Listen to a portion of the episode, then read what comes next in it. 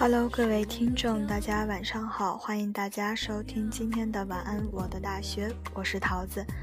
之前呢，桃子在网上看到了一篇还不错的文章，叫做《不是所有的欲望都要马上实现》。今天呢，就来和大家分享一下。爱了以后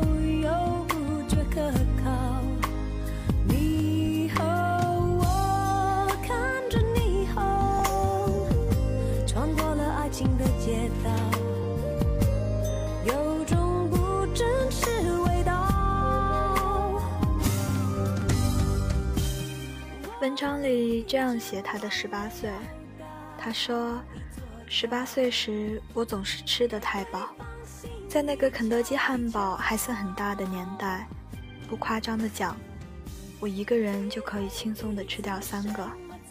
街边摊地沟油炸出的巨大鸡排，我也能够在老板娘吃惊的目光中干掉四串，然后半个钟头后回家吃我妈做的地三鲜。”还能把一碗米饭压得踏踏实实。我的胃口是被欲望撑大的。吃饭时生怕吃亏，把自己养出一副狼吞虎咽的狠相，往往这一筷子的肉还含在嘴里，眼睛就瞄准了下一口的目标。那时候我刚上大学，校园里每天早晨都会有一些摆早点摊的人。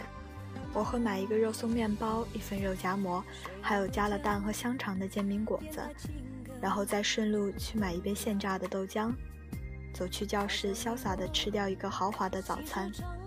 在那样的青春里，饿是不可以等待的一件事。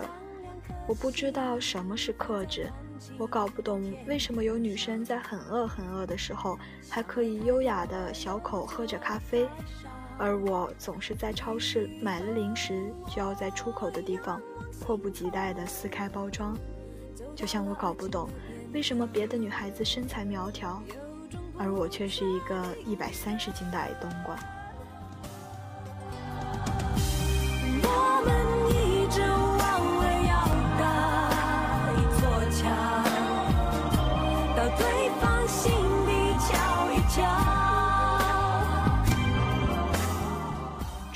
吃到太饱。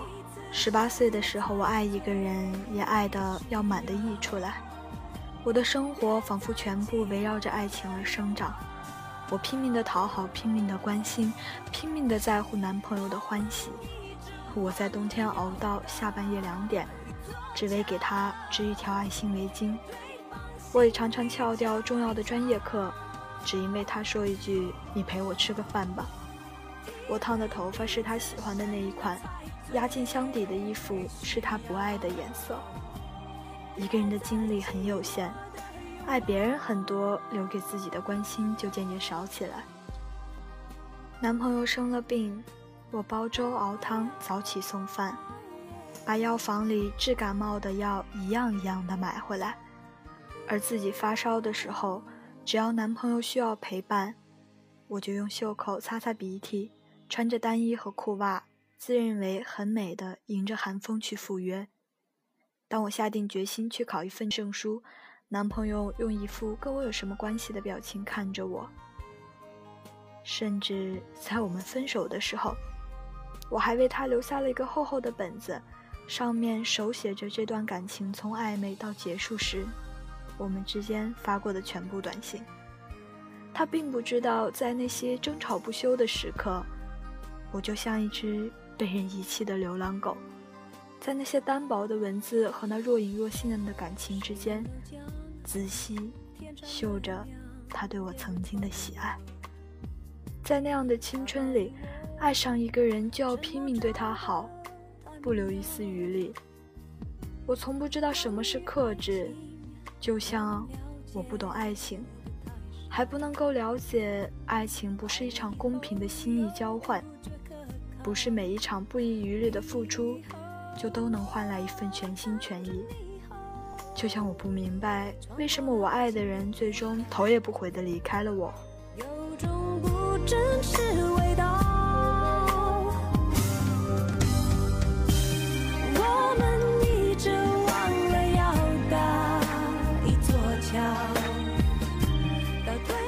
十八岁时，我的性格急躁，脾气暴烈，说话一副大嗓门，做事儿完全不会深思熟虑。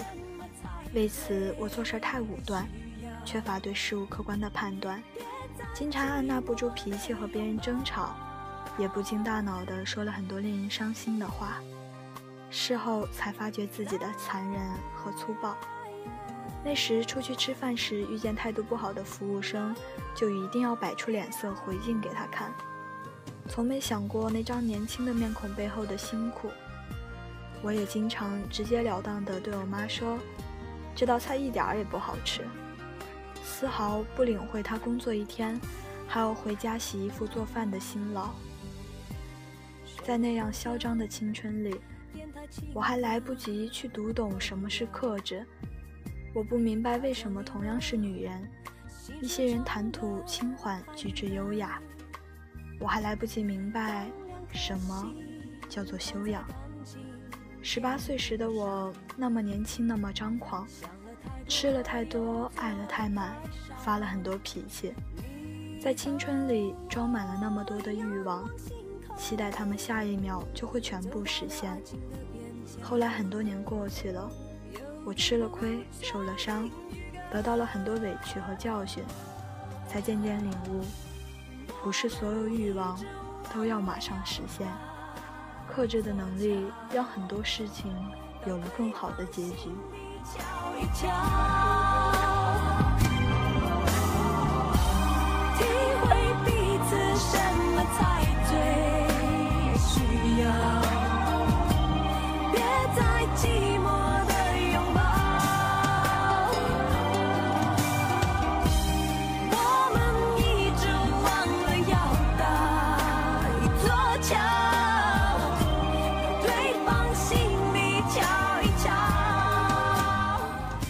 人生中有很多很多的欲望是无法马上实现的，你所有克制着去爱、去感受、经历的事物都会成全你。那些无法得到与实现的，如果它最终没有属于你，说不定那就是最好的结局。所以，不是所有的欲望都要马上实现。